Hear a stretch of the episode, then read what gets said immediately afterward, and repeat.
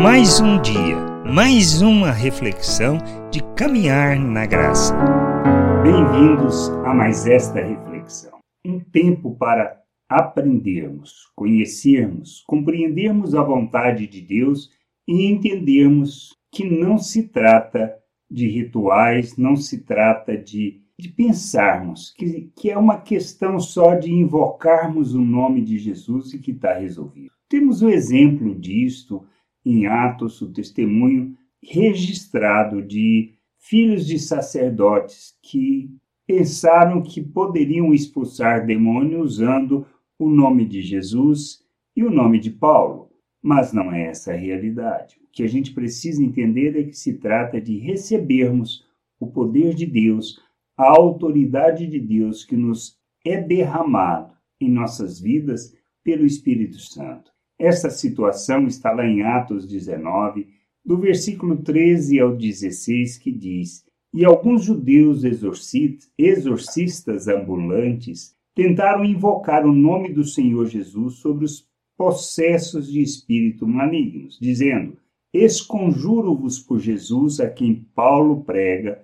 Os que faziam isto eram sete filhos de um judeu chamado Seva, sumo sacerdote. Mas o espírito maligno lhes respondeu: Conheço a Jesus e sei quem é Paulo, mas vós, quem sois? E o processo do espírito maligno saltou sobre eles, subjugando a todos, e de tal modo que prevaleceu contra eles que, desnudos e feridos, fugiram daquela casa.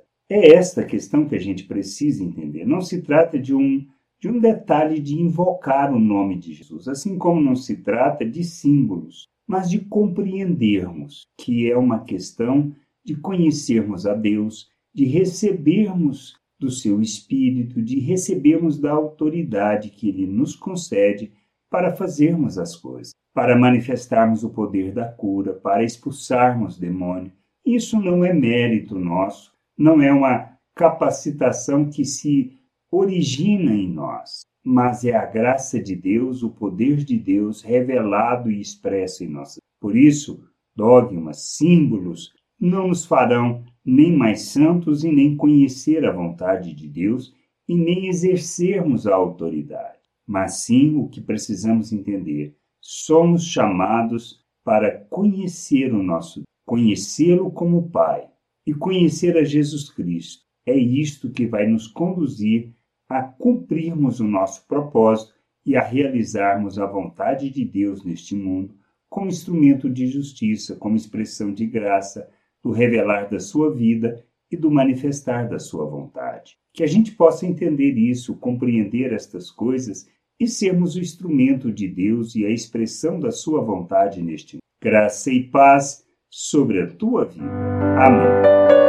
Você acabou de ouvir uma reflexão de caminhar na graça.